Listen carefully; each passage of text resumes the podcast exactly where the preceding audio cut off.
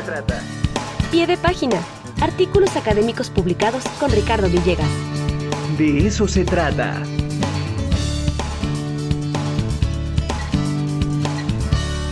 Bueno, pues ya está con nosotros el tocayo de los tocayos, Ricardo Villegas Tobar, el detective de la ciencia. ¿Cómo estás, tocayo? Buenos días. ¿Qué ole, tocayo? ¿Cómo te va? Ara? Qué gusto saludarles. Buenos días. Otra vez, otra vez te agarramos eh, en camino, tocayo. en los trayectos, pero muy contento de estar con ustedes. Oye, cuéntanos, ¿qué tema nos traes el día de hoy? Pues sí, ahora les traigo uno de espionaje, precisamente. Fíjense Venga. que bueno, yo no sé qué está pasando, no sé si sea correcto hablar de una nueva eh, guerra fría, lo que estamos atestiguando, lo que está sucediendo entre China y Estados Unidos, porque bueno, hoy en la mañana amanecimos con la noticia de que apareció eh, un, un, globo espía eh, chino en las costas este de Estados Unidos y que bueno, ya ahorita hay toda una discusión en Twitter, en redes, en donde se está cuestionando si realmente es un, un, eh, globo eh, espía chino que anda revisando lo que estaba sucediendo allá en el, en el, país del norte. Pero bueno, en particular lo que te quiero platicar o lo que les quiero platicar es que Donald Trump, ustedes recordarán, tenía una frase publicitaria para su campaña electoral que usaba el acrónimo MAGA. MAGA era Make America Great Again, ¿no? Algo mal traducido así como hagamos de Estados Unidos una nueva nación o una nación más fuerte o hagámosla nuevamente muy fuerte, como era reconocida en, en años previos. Y eh, en esta idea de MAGA, ¿no? Desde hacer eh, Estados Unidos algo muy importante, empezó a implementar algunas eh, iniciativas muy extrañas. Y una de ellas, que me, sorprendió cuando la leí, era la iniciativa china. ¿De qué se trataba esto? Bueno, pues allá en el año de 2019, cuando Trump ya estaba en funciones en la Casa Blanca, eh, con esta idea de que todo el mundo lo está espiando, se le ocurrió la brillante idea de empezar a cuestionar a eh, investigadores de origen chino que trabajaran en Estados Unidos, especialmente en el mundo de la industria, pero también en el mundo de la ciencia. Y entonces, bajo la iniciativa china, eh, pues nada más y nada menos agarraron algo así como a 25 investigadores de origen chino que trabajan en Estados Unidos especialmente en universidades muy reconocidas e inclusive algunos centros de investigación, como el caso de la NASA, y los empezaron a cuestionar para saber si, aparte de tener una relación laboral con sus universidades, tenían alguna otra relación o vínculo con China. Y bueno, pues eh, por lo menos eh, agarraron, insisto, a unas dos docenas de investigadores, empezaron a cuestionarlos, y eh, hay un caso en particular que es el que ahora les quiero comentar. Es el caso del doctor Peng Tao, que sus colegas le llaman el doctor Franklin. Él es un investigador de 52, 53 años.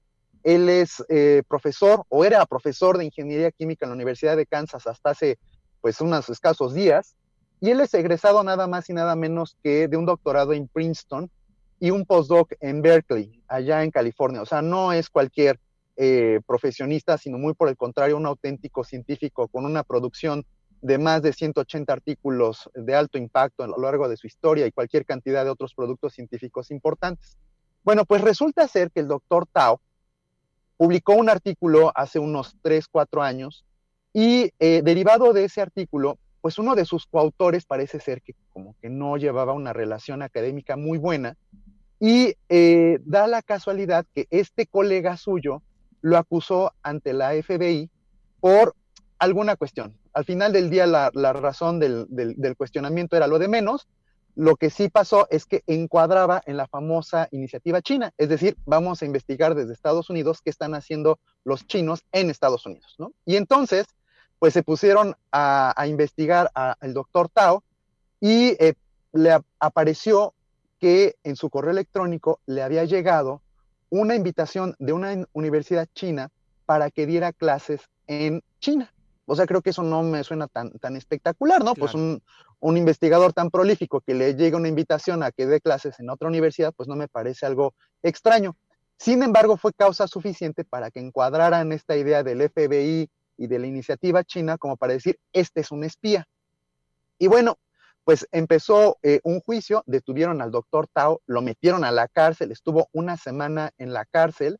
Y claro que pues el doctor Taus es un profesor que no tiene los fondos económicos como para pagar eh, abogados, ni mucho menos. Y entonces la esposa empieza eh, a, pedir por medio de redes sociales que le apoyen para pagar una fianza que iba por encima de los 100 mil dólares y además ya se estaba pronosticando que le iba a tocar una pena carcelaria de unos 30 meses. Entonces, pues el profesor ya estaba en la cárcel, metió una solicitud de permiso sin goce de salario en la Universidad de Kansas, donde él es profesor, y eh, pues eh, la juez, eh, la, juez Robinson, que lleva el caso, dice, pues es que yo no le encuentro nada de grave de lo que lo están acusando, pero ya sabes aquello que dicen los abogados que todo lo que tú digas puede ser usado en tu contra y entonces trastabilló en alguna de las declaraciones y eh, pues resulta ser que dijeron, ah, pues usted dijo tal cosa, pero realmente era otra, entonces ya le empezaron a cargar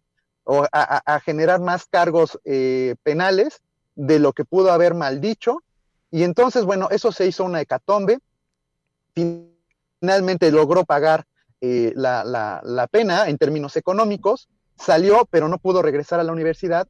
Y en ese lapso, o sea, estoy hablando de más o menos unos dos años, ahí humildemente el doctor Tao sacó 19 artículos científicos y un libro, ¿no? O sea, estaba encerradito en su casa, ¿no? Y entonces dijo, bueno, pues en lo que se resuelve esta bronca, yo me dedico a lo mío, que es hacer investigación. me pongo a chambear, ¿no? Ahora, para que quienes nos están siguiendo, que me digan 19 artículos, ¿cuánto es? Pues para que tengan una idea, un científico de esa área saca más o menos dos artículos al año pues este sacó 19 y además un libro, ¿no? Entonces, pues claramente se está viendo que es una persona muy prolífica, ¿no? Y que la Universidad de Kansas, si lo corría, pues iba a perder a un investigador muy importante. Total que, y la noticia aquí es que esta semana concluye el, juicio, la juez eh, Robinson dice, ¿saben qué? Estos de la iniciativa china se están pasando, eso no es lo correcto, eh, estamos hablando acá de producción científica, estamos viendo que el profesor es un baluarte dentro de su propia disciplina, que quienes pierden son sus alumnos en la Universidad de Kansas y que el hecho de que le hayan hecho una oferta de trabajo que él no aceptó, no debe ser causa para eh, generar todo sí, a eso iba yo, o sea, no se le comprobó absolutamente nada. Su gran pecado es que le llegó un correo electrónico de invitación. Así es, y él no lo, no lo aceptó. Y bueno, pues ya felizmente debo decir que la iniciativa china ya concluyó, o sea, ya se dieron cuenta que pues eso, digo, con el gobierno de Biden dijo, esto pues no es lo, más correcto, pero insisto, lo que estamos visualizando es estos eh, tintes de tú me hiciste, yo te hago, entonces tú me mandas ahora un globo aerostático que ahorita ya ponían los colegas de producción en, en, pantalla, este, entonces yo aplico aquí algunas sanciones y te invento eh, delitos, y bueno, la verdad es que yo esto no sé a dónde va a caer, pero lo que sí es cierto es que esto afecta de manera importante a la colaboración científica. Eh, los investigadores de origen chino en Estados Unidos, pues llevan eh, ya algunos años eh, comiéndose las uñas de la preocupación que esto les representa. Y bueno, la buena noticia es que, insisto, la famosa iniciativa china ya queda suspendida y en este caso con el doctor Tao, pues queda eh, resuelto el, problema y bueno, pues desafortunadamente parece ser que sí lo dieron de baja de la Universidad de Kansas, pero al menos está libre. Oye, me acuerdo, con lo que estás platicando, me acuerdo mucho de los comentarios de, no me acuerdo si fue José Revueltas o José Agustín cuando estuvieron presos en Lecumberri y dijeron, este libro es producto de mi estancia en la cárcel de Lecumberri como si fuera una especie de beca, ¿no? Pues también al doctor Tao, ¿no? La casa del escritor. Sí, la casa del escritor y este y me, recordó a lo que estás platicando, ¿no? Pues esta injusticia, perder su trabajo, meterse en líos legales, que si hay algo que produce estrés y dolor de cabeza es meterte en temas legales. Y bueno, me imagino que en Estados Unidos eso ha de ser carísimo además. Y bueno, pues eh, habla también muy bien del profesor, de su capacidad de resiliencia, ¿no? Es decir, pues sí, me están atacando todo, pues este año publico un libro y 19 artículos. ¡Wow! Mis respetos. Así es, hay nada más. Como hay nada más, como dice bien el tocayo, humildemente. humildemente. Tocayo, como siempre, un verdadero placer. Y bueno, pues nos saludamos el siguiente viernes.